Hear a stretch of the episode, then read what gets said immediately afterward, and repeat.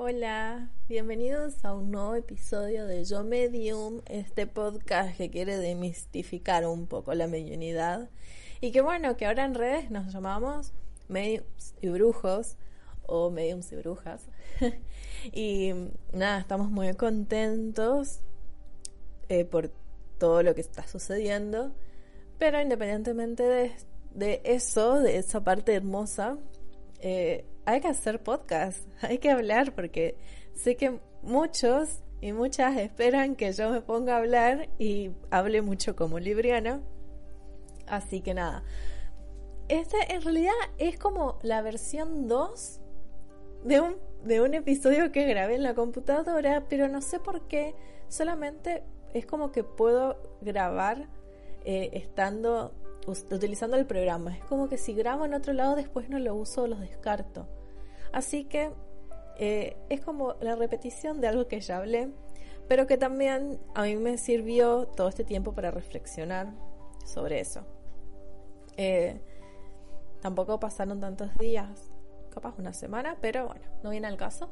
Em, y hoy vamos a hablar sobre los miedos, un tema que creo que es como frecuente eh, cuando me escriben porque me dicen, eh, me da miedo, casi todos tenemos miedos, les aviso que por más de que yo sea medio aceptada y esté acostumbrada a ver espíritus y que ya casi no me sorprenden muchas cosas, también me asusto y soy muy miedosa, así que es normal tener miedo y no está mal tener miedo en ningún caso.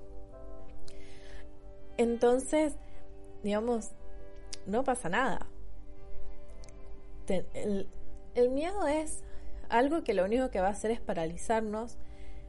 Y en ese sentido, justamente, eh, en realidad iba a ser sobre otro tema del podcast, que ahora no me puedo acordar sobre qué iba a ser. Y no sé eh, qué estaba, estaba respondiendo capaz unos stickers o estaba respondiendo un mensaje y dije, estaría bueno hablar sobre este tema. Y automáticamente mis guías me dijeron, eh, como que me mostraron, tengo una biblioteca espiritual que siempre cuento, que tengo muchos libros heredados y muchos libros que me los compré yo. Y bueno, digamos, ahí están todos como mis cosas esotéricas. Y me mostraron como la biblioteca, como diciendo, anda a agarrar un libro que ibas a encontrar cómo vos explicar, cómo explicar esto del miedo. Entonces me fui y em, agarré unos libros que a mí me gustan mucho, que nunca los leí completo, aclaro, yo no soy el leer completo los libros de espiritualidad, porque siempre considero que uno va a estar preparado a escuchar el mensaje que tiene que ser en el momento que tenga que ser. Entonces uno no puede forzar leer algo que capaz en ese momento no está preparado para poder eh, recibir lo que tenga que recibir. Entonces, eh, agarré unos, unos libros que son, se llama La oración de la rana, hay dos tomos, que son de Anthony de Melo, que es un cura que, o sacerdote que recorrió distintos lugares del mundo recolectando todo lo que es la narración oral de distintas religiones y distintas prácticas religiosas. Y, digamos, sus libros están separados por temas. Si les interesan los libros, son muy lindos. Em, bueno, le voy a hacer spoiler a los que escuchan el podcast. Eh, hay una estamos armando una biblioteca esotérica donde todos podamos compartir información. En Facebook, un grupo de Facebook para compartir libros específicamente entre todos y todas. Y ahí voy a subir todo lo que yo colecté durante el primer año en que me acepté, que fue mucho material y que volví a reencontrarlo hace unos meses. Y entre esos están los libros de Anthony de Melo. Así que esos libros van a estar disponibles. Y si escuchan el podcast, una vez seguramente ya se van a enterar que está el grupo. Y si no, me escriben por privado y me dicen, Ana, cómo es la onda del grupo y yo les paso el enlace o lo que fuera para que puedan sumarse. Eh, bueno, dicho esto, estos libros están separados por temáticas. Entonces tenés temáticas de amor, de oración, de... no me acuerdo qué más. Sobre el yo. Estoy hojeando el libro si escuchan ruidos. Sobre religión, sobre sensibilidad, eh, oración, distintos temas, básicamente. Entonces, son libros muy lindos para ir trabajando y realmente es leer lo que uno tiene que leer. Eh, como que lo que te llama la atención es lo que tenés que aprender. Y encontré, digamos, unos dos lugares señalados, no sé por quiénes. Yo asumo que alguno habrá señalado mi mamá, porque eh, ella también leyó estos libros. Y el otro se ve que lo señalé yo en algún momento, o puede ser también mi mamá de nuevo, porque ya después eh, no tiene, creo que, cosas señaladas por mi padre. Pero bueno, estos libros son muy hermosos. De verdad les recomiendo, si los pueden comprar o los consigan, cómprenlos porque son demasiado lindos. Em, entonces, bueno, encontré justamente señaladas como dos lecturas que tienen que ver con esto del miedo. Uno tiene que ver más con la espiritualidad y otro tiene que ver específicamente con el miedo, o por lo menos yo lo relacioné con eso. Entonces, primero vamos a empezar con en el, el del miedo, porque no me dejan empezar con el que yo quiero, que es el de la espiritualidad. Eh, así que, bueno, vamos a empezar con el del miedo. Bueno, este es un texto que está en la, sección de oración. O sea, nada que ver, o sea, si vos lo pensás, no tiene relación con tener miedo, pero con el tema de la oración. Entonces, le voy a leer el textito y lo que yo interpreto, que obviamente ustedes pueden interpretarlo a su gusto y piacere y pueden encontrarle capaz otras miradas que yo no las veo en este momento. Entonces le voy a leer el texto. Dice, un hombre acudió a un psiquiatra y le dijo que todas las noches se le aparecía un dragón con doce patas y tres cabezas, que vivía en una tremenda tensión nerviosa, que no podía conciliar el sueño y que se encontraba al borde del colapso, que incluso había pensado en suicidarse.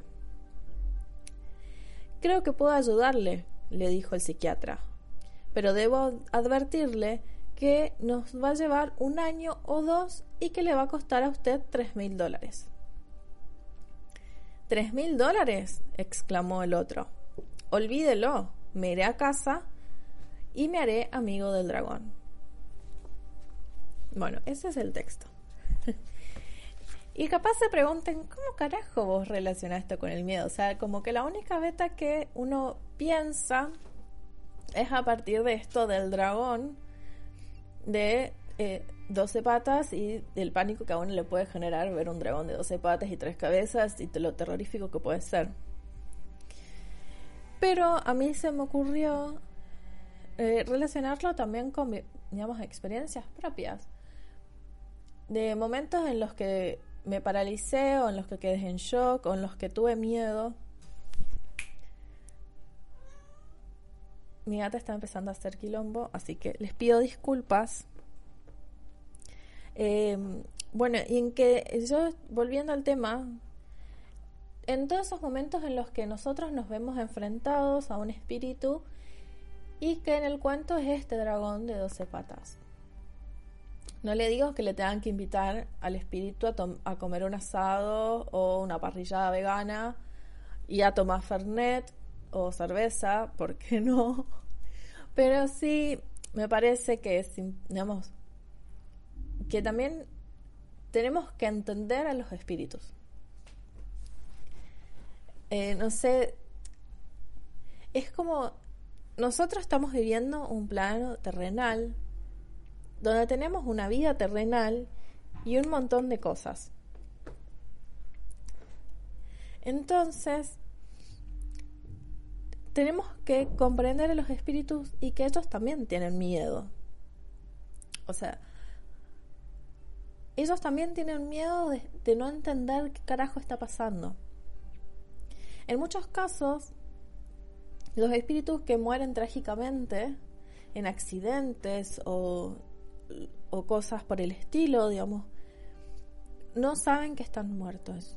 O sea, realmente suceden estas cosas. Me ha pasado de tener que explicar a espíritus de que, mira, estás muerto, o sea, no sos más persona, no sos más persona terrenal con cuerpo. Entonces, cuando en el cuento habla, eh, me voy a hacer amigo del dragón, eh, tenemos que ponernos en los zapatos del espíritu también. Obviamente, el miedo es nuestra reacción, porque es nuestra reacción consciente de nuestra psiquis y de todo lo que implica de ver un fantasma o eh, en cualquiera, digamos, de sus aspectos, eh, digamos, o sus niveles, ya sea un espíritu bajo o un espíritu alto, o sea, incluso capaz podemos ver un ángel y nos vamos a pegar un susto tremendo. Y me ha pasado justamente de asustarme tremendamente con ambas cosas. Eh, y no y pero tenemos también, en el caso de los espíritus que no son ni seres altos ni bajos, tenemos que ponernos en, como en su lugar. Y también amigarnos con nuestra sensibilidad y nuestra habilidad. O sea, yo creo que el miedo es como nuestra conciencia humana, pero que la forma de poder superar ese miedo a lo que se ve y a lo que transitamos y a lo que vivimos todas y todos los mediums es justamente amigarnos con nuestro con nuestra habilidad, con nuestros sentidos, con cómo somos nosotros y todo lo que implica ser medium. Obviamente no, esto no se acepta de un día para el otro, ni tampoco se aprende de un día para el otro. Así como cualquier relación, amigarse con el dragón, que puede ser nuestra habilidad, eh, lleva su tiempo. Lleva su tiempo, lleva su proceso, hay pasos. Eh, no hay una forma en que se vaya a cultivar esa relación amistosa con nuestras habilidades. Pero por otro lado, también tenemos, es como que tenemos dos dragones. O capaz un dragón y una de las caras es nuestra habilidad. O sea, una de las cabezas del dragón es nuestra habilidad. Y la otra cabeza es los espíritus. Entonces, no solamente tenemos que amigarnos con quienes somos y aceptarnos y amarnos y ser uno con quienes somos y ser auténticos, sino también tenemos que amigarnos con los espíritus. Porque tenemos que, digamos, como mediums, tenemos, está esto como, bueno, si sos medium tenés que eh, ser, hacer el servicio, comunicarte o ayudar o lo que fuera. Sí, es una parte. Pero también como medium tenemos que entenderlos y comprender que muchas veces no entienden nada y que lo único que necesitan es alguien que les explique qué está pasando y que esa va a ser la forma en que nos van a dejar tranquilos. Por otro lado, y que también lo reflexionaba en el podcast que no van a escuchar, em, creo que necesitamos también tener un cambio de perspectiva eh, para poder cambiar o sembrar un poco de luz en los que son los espíritus bajos. Cuando hablo de esto de amigarnos, también implica, o sea, implica todos los tipos de espíritus. ¿Qué pasa? El dragón siempre se va a ver eh, terrorífico si nosotros no le enseñamos al dragón que uno puede cambiar o sea, por ejemplo, si este dragón eh, nos ve y nos echa fuego y, y nosotros lo único que hacemos es decirle, dragón, desaparece y andate, sí, el dragón se va a ir, pero va a seguir haciendo lo mismo en otro lugar. En cambio, si nosotros le decimos, dragón, mira, hay otra forma de actuar, hay otra forma de eh, ser. Capaz no lo cambiemos nosotros, pero si la otra persona le dice lo mismo y la otra persona le dice lo mismo y así sucesivamente, es muy probable que algo cambie en ese dragón y ya no eche fuego. ¿Por qué lo digo esto? Eh, porque los espíritus bajos son seres que no conocen otra cosa. Siguen siendo espíritus bajos no por falta de voluntad, sino por desconocimiento de que se puede ser otra cosa. Y capaz, y esto reflexiono y lo dejo como a que ustedes lo puedan reflexionar y pueden mandarme a la mierda y decirme, mira, eh, la verdad que es una porquería lo que estás diciendo, yo no me voy a hacer amiga de un espíritu bajo. Que tampoco digo que se hagan amigas porque es tremendo un espíritu bajo, tenerlo en la casa y todo más. Díganle que se vaya al espíritu bajo.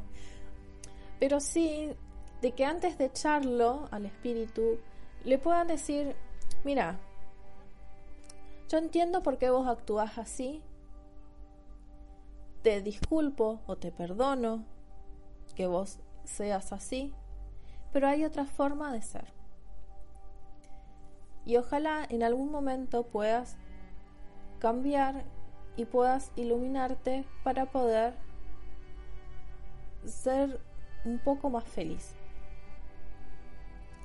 De otra forma. Porque si nosotros no le enseñamos o no le mostramos, va a seguir haciendo lo mismo. Eh, lo, yo creo que capaz nadie le explicó a los espíritus bajos que pueden cambiar. Y ese es el gran error y capaz el error que estamos cometiendo y por eso también hay tantos, digamos, hay espíritus bajos, así como hay ángeles, hay muchos espíritus bajos, así como espíritus que no cortan ni pinchan, como espíritus más luminosos, pero creo que de alguna manera debe ser posible poder mutar.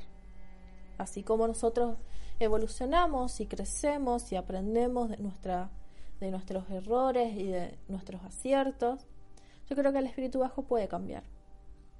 Pero si nadie le explica, va a seguir repitiendo el patrón y va a pasar esto. Nosotros siempre nos vamos a asustar y va a seguir infinitamente con distintas personas y finalmente es como que todo un gran susto, como que todos nos asustamos el espíritu bajo porque lo echamos y porque, eh, digamos, en el, en el nombre de Dios o con la ayuda de nuestros guías y de nuestros espíritus amigos y de nuestros ángeles y dioses o lo que fuera. Y los echamos pero sin explicación. Y, y no sé, o sea, o capaz soy muy compasiva, que puede ser también y que eh, nada, y que puede ser que no tenga razón en decir, bueno, capaz puede cambiar, no lo probé. O sea, es algo que me nace ahora como pensarlo y lo estoy pensando hace una semana, de que capaz se puede cambiar algo, de que no siempre tiene que ser todo tan lineal o cíclico. Obviamente van a haber siempre nuevos espíritus bajos, y van a haber siempre nuevos ángeles y nuevas personas iluminadas y nuevos dioses, etc.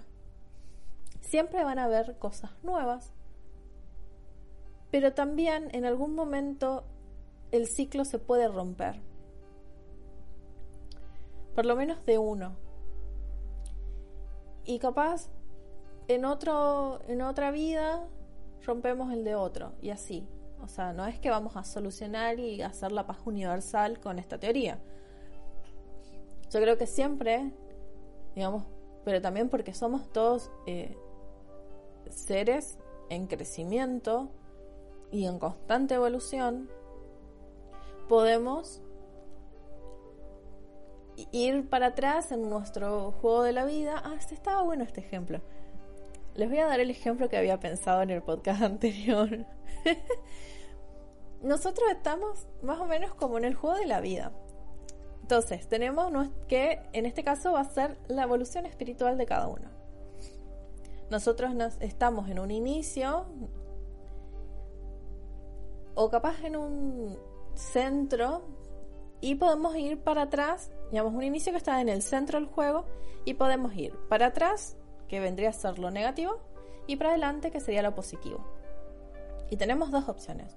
O llegamos a la línea final de la parte negativa o llegamos a la línea final del lugar positivo. Entonces, depende de nuestras acciones si vamos retrocediendo o avanzando y también de nuestras decisiones. Ahora, nosotros, que suponemos que estamos un poquito más avanzados, capaz unos casilleros más adelante por el camino de la luz, porque es el que decidimos. Listo, está todo perfecto, seguimos evolucionando, creciendo, encontramos un montón de herramientas que nos sirven, em, somos amados, valoramos el amor, todo un montón de cosas divinas. Ahora, el espíritu bajo está en la casilla final de el lado oscuro. O sea, del lado malo, para no decir oscuro. Em, entonces, él puede salir de esa casilla. Obviamente que puede. Pero como no sabe salir de esa casilla, entonces nunca va a poder salir. O sea, es como que va capaz, avanza un poquito y retrocede. Es como que los dados te salgan siempre uno. Y siempre vas a, adelantar uno y sacas una tarjeta que es resultado de tu acción en la vida y te dice vuelva a la casilla de inicio del lado oscuro. Entonces, si no, o sea, si no le enseñamos o, no le recomendamos, porque tampoco es que somos los grandes iluminados en esta vida, pero si no le recomendamos, che, mira, hay otra forma de ser, entonces, obviamente no va a cambiar. Y va a seguir, anga pobre, estancado en esa energía de mierda, porque la energía de los espíritus bajos, la verdad, es muy, muy densa y muy fea, que ellos se sienten cómodos, pero porque ya se acostumbraron. Entonces, eh, amiguémonos, no solamente con, o sea, hablé un montón para volver a lo mismo. Eh, amiguémonos amiguémonos con nuestros dragones y con. No, demonios no lo diría, pero eh, con nuestros dragones y con, nuestro, con los espíritus que nos buscan para ayudar, para que nosotros le ayudemos, y con nuestras habilidades, y tratemos de ir cambiando un poquito, de a poquito. No es necesario hacer grandes cambios. Eh, y nada, y en algún momento iba a probar mi teoría del espíritu bajo. Nunca la probé porque es algo que es reciente. Pero eh, yo creo y tengo toda la esperanza y el amor posible de que se puede cambiar. Pero porque son seres también que piensan y que reflexionan, así que seguramente es posible es como plantarle una semillita de, de decir, de preguntas y diciendo, ¿será verdad? Y con eso ya cambiamos un montón. Pero la única forma en que nosotros podemos empezar a cambiar y a ayudar y a brindar todo nuestro nuestras habilidades y el cariño o el amor que podemos dar es si nosotros nos amigamos. Porque nada, somos esto. O sea, ya está. No, podemos cambiar. ¿Podemos negarnos a desarrollarnos como medios en esta vida? Sí, es nuestra decisión. Seguramente les paso a avisar que en la próxima vida tengamos que tomar la misma decisión. Y esto se lo digo porque eh, así como eh, en muchas de mis vidas yo fui medium y fui bruja, y en esta vida decidí volver a hacerlo, también hay otras, que por suerte no son tantas, que me negué a esto. Así como me negué gran parte de mi vida también a esto. Y lo que sí les voy a decir es que no me acuerdo cómo, cómo era mi vida antes de aceptarme.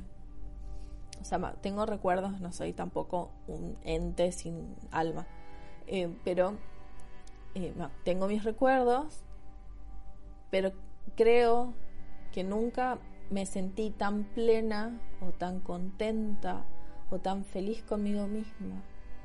Una vez que yo enfrenté a ese dragón, que era la mediunidad, y que le dije, dragón, mira, vamos a hacernos amigos. Porque estoy cansada de fingir lo que no soy.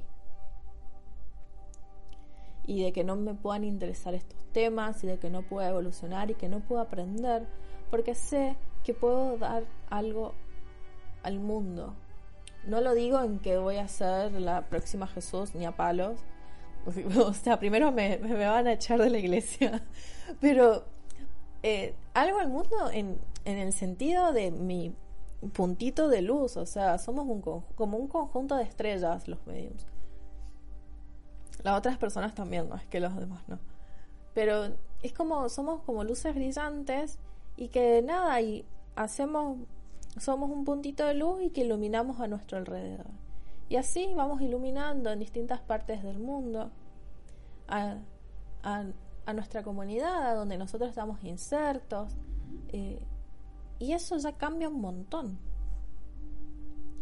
Pero para poder llegar a ese punto en que nosotros podemos brindar y eh, toda esta ayuda o todo este servicio, que para mí no, está, no hay que llamarle servicio porque es como algo que, que tenés que hacer sin quejarte, em, pero podemos hacerlo solamente si nosotros nos amigamos con nuestros dragones. Porque ahí vamos a empezar a crecer y ahí vamos a empezar a aprender y vamos a darnos cuenta, como me pasa a mí, en la mayoría de las veces que respondo cosas que me doy cuenta que sé muchas cosas. Y lo que más me sorprende es que digo, ¿yo en qué momento aprendí esto? A ver, obviamente hay cosas que pueden ser recuerdos de vidas pasadas y lo acepto, pero hay un montón de otras cosas en que lo hago por intuición y que digo, qué loco, porque yo hasta hace unos años no sabía quién era Alan Kardec y sin embargo sabía un montón de información que ahora sé. Pero la única forma en que yo puedo aprender y darme cuenta de toda la información que pueda tener o de, lo, que sea es si yo me amigo con ese dragón. Porque si no vamos a seguir negándolo. Obviamente, hay gente que capaz es más feliz siendo personas sin habilidades y está bien porque yo lo quise hacerlo mucho tiempo y no lo voy a negar porque es parte también de mi vida. Ustedes no saben la cantidad de veces que yo recé y pedí a Dios ser normal. muchísimas, muchísimas. Pero también entendía que por algo yo tenía que ser así. El tema era que yo no tenía con quién hablar estas cuestiones. Entonces me sentía sola y entonces no entendía un carajo, nada. Y la mayoría de las cosas la hice por sentido. O sea, porque alguien me decía o una intuición me decía, mira, esto tenés que hacer. O mira, no tengas miedo, está todo bien. O mira, ponete a rezar o hace tal cosa. Que hoy en día, hace unos meses me entero que tengo guías, o sea, para que vean que todos evolucionamos, o sea, y que todos estamos aprendiendo todo el tiempo. Me entero que tengo guías y que esos guías, nada, estuvieron toda mi vida y que son los que me hablaban. Pero, y que, pero que la única manera en que yo voy a poder desarrollarme y entender y comprender todo lo que me pasa, además de escuchar a mi intuición, es porque me lío con estos dragones. Lamentablemente. Lamentablemente le digo que si están escuchando este podcast es muy probable que sean mediums. Y que lamentablemente, si deciden y si están acá, lamentablemente, es porque algo quieren amigarse con el dragón. Y se los dejo pensando eso para que eh, reflexionen sobre los dragones y eh, el ser medium. Y que no está tener miedo al dragón. Esto quiero dejar en claro porque yo lo tuve miedo muchas veces. Eh, no está mal tener miedo. Incluso actualmente me pasa que a veces me pego cada susto. pero también hay que entender de que por algo es y que el dragón capaz no es tan malo. Que ese dragón que nos toca eh, enfrentar capaz es la forma en que nosotros vamos a evolucionar. Hablando solamente de las habilidades, no de los espíritus malos. no de los bajos. Y de los espíritus bajos que capaz podemos ayudarle de alguna forma, aunque no es algo que nos vayan a pedir pero indirectamente capaz podemos darle un, pedacito de luz para que puedan cambiar y que no molesten a tanta gente.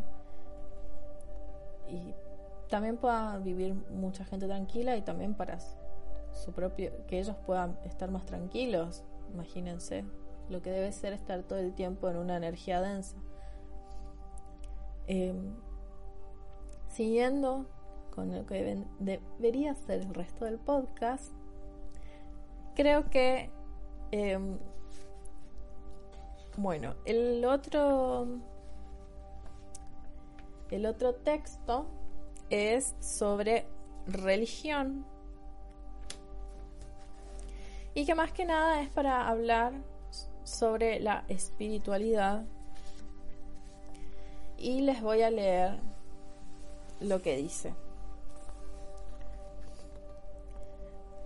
Eh, es del mismo libro, es del tomo 1. Ambos textos son del tomo 1 de La oración de la rana de Anthony de Melo. El texto dice, todos los filósofos, teólogos y doctores de la ley fueron reunidos en el tribunal para asistir al juicio de Mullah Nasruddin, a quien se le imputaba la grave acusación de haber ido de ciudad en ciudad diciendo vuestros supuestos dirigentes religiosos son unos ignorantes y están confusos. De modo que le acusaron de hereje, lo cual está penado con la muerte. Puedes hablar tú primero, le dijo Califa. El mullá estaba perfectamente tranquilo. Ordena que traigan papel y plumas para escribir, dijo, y que lo repartan entre los diez hombres más sabios de esta augusta asamblea. Y para regocijo de Nasruddin, se organizó entre todos ellos una tremenda disputa acerca de quién era el más sabio de todos. Cuando la contienda concluyó y quedaron provistos de papel y pluma los elegidos, el mulla dijo, cada uno de ellos escriba la respuesta a la siguiente pregunta. ¿De qué está hecha la materia? Las respuestas fueron escritas y entregadas a Califá, el cual las leyó. Uno decía, está hecha de la nada, otro de moléculas, otro de energía y otro de luz, no lo sé, de nefasta metafísica, etc. Y Nasruddin dijo al califa, cuando se pongan de acuerdo acerca de lo que es la materia, estarán en condiciones de juzgar asuntos del espíritu. Pero ¿No es extraño que no puedan ponerse de acuerdo en algo de lo que ellos mismos están hechos? Y, sin embargo, sean unánimes a la hora de decidir que yo soy el hereje. Y a esto, Anthony de Melo agrega unas líneas y dice, lo que produce daño no es la diversidad de nuestros dogmas, sino de nuestro dogmatismo. Por eso, si cada uno de nosotros hiciera aquello de lo que está firmemente persuadido que es voluntad de Dios, el resultado sería el más absoluto caos. La culpa la tiene la certeza. La persona espiritual conoce la incertidumbre, que es un estado de ánimo desconocido para el fanático religioso. ¿Y por qué? En realidad podría cerrar el podcast y decirle, bueno chicos, suerte, eh, mañana, la próxima podcast reflexionamos, pero no le voy a hacer eso. Em, ¿Por qué elegí este texto? Me parece interesante la postura de la espiritualidad y también tiene que ver con nosotros que y nosotras eh, que estamos como sumidos en la incertidumbre de todo esto, que esa incertidumbre es la que también nos genera miedo. También porque me recordaba a todas esas épocas en que la mediunidad y el ser brujo o bruja era o estar en contra de algo te hacía hereje. Y cómo la culpa en realidad capaz la tienen las personas que representan un dogmatismo y no el dogma en sí.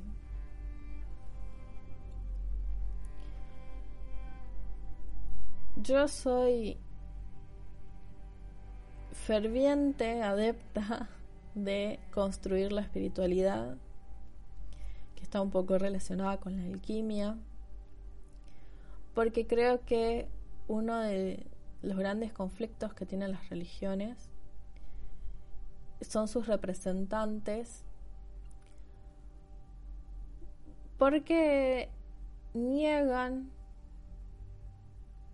ciertas cosas que en realidad para adentro si las hablan, como capaz la mediunidad o las cuestiones de terapias alternativas. Y lo que hace es que justamente por, e, por esto de que no se hable o que ellos no lo avalen a estos temas, sucede que no los hablen no quiere decir que necesito que los practiquen porque no me interesa que practiquen eh, nada de lo que yo practico. Pero sí que lo que digan, bueno, listo, es otra postura.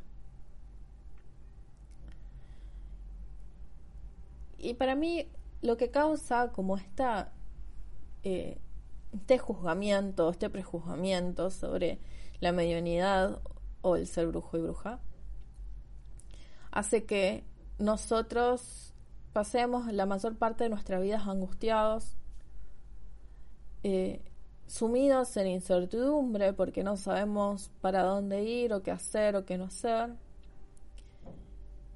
y nos encontremos peleando con nuestro dragón de 12 patas y tres cabezas.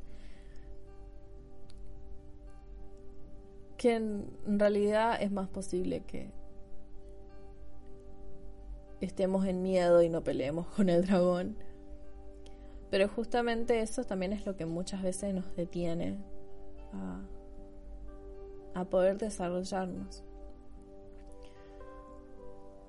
Eh, cuando yo era adolescente, muchas veces quise hablar con el cura de mi colegio, yo a un colegio católico, sobre eh, lo que me pasaba. Pero cada vez que decía, que pensaba en aprovechar el momento de, de lo que es, ay, ahora no me sale el nombre, qué, qué clase de católica soy, de cuando uno se confiesa en contarle al cura esto, de que yo veía espíritus. Pero lo que me detenía es también el no tener la certeza de que no me iban a llevar a un psiquiátrico o de que me iban a aceptar o capaz me terminaban diciendo que era una cuestión del demonio, porque también había estudiado en la escuela justamente la, la Inquisición y todas las vidas que murieron. Y comprendía que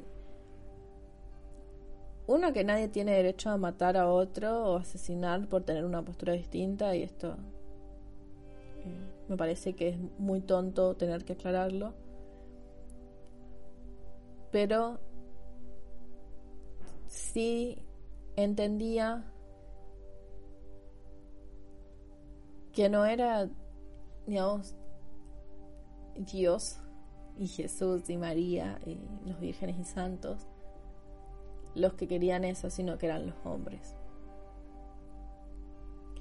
Y entonces, por más de que mi escuela era bastante buena en la educación y nos enseñaban a cuestionar las cosas, también me daba ese miedo por toda la historia que había detrás de esa religión. Y básicamente me daba miedo poder hablarlo. Y esto generó eh, no solamente que me cierre la mediunidad, sino que en realidad viva muy triste, que me aísle, que...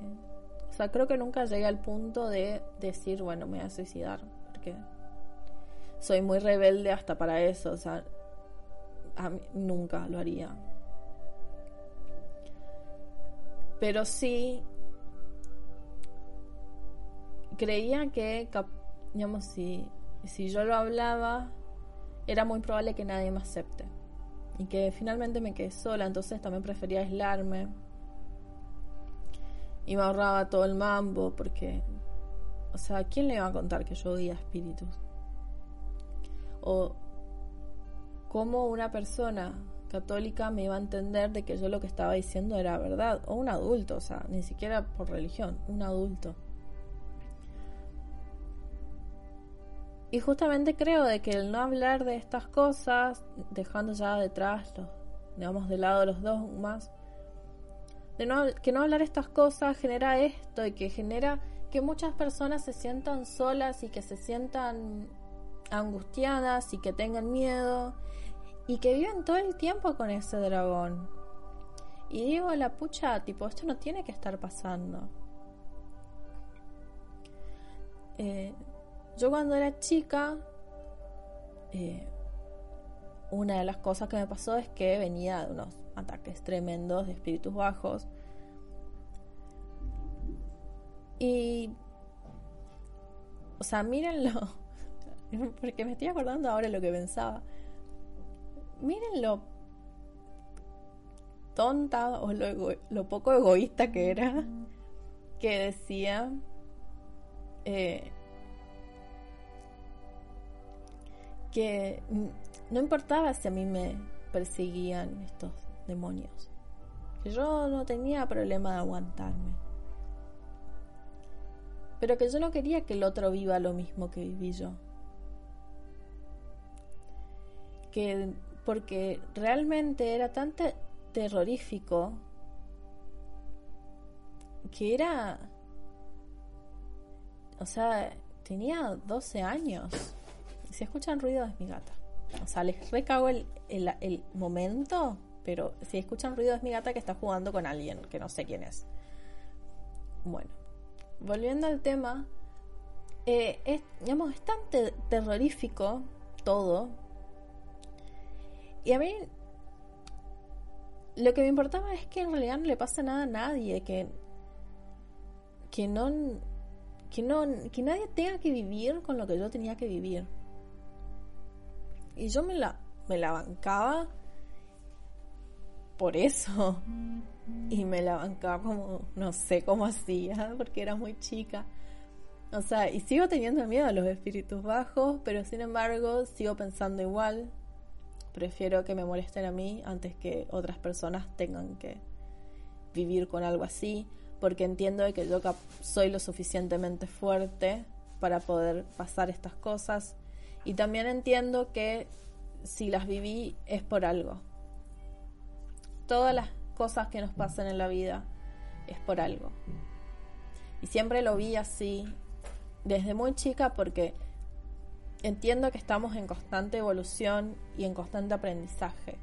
Pero eso no quita que en su momento me haya sentido bastante sola justamente por que no se habla de estos temas.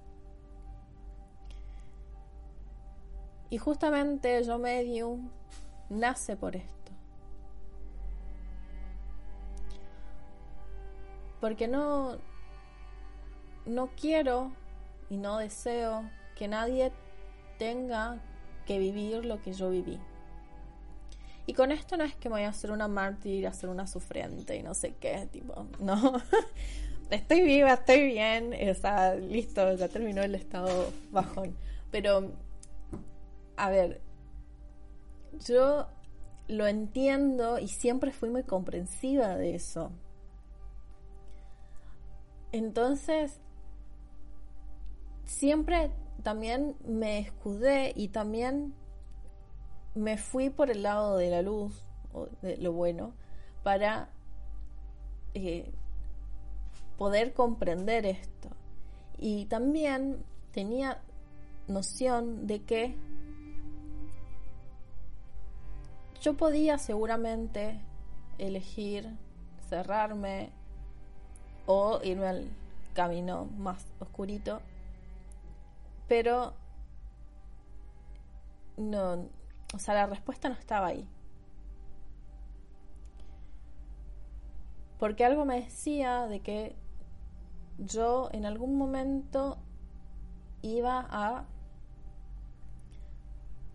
ser, o sea, que todo esto que yo viví me iba a servir.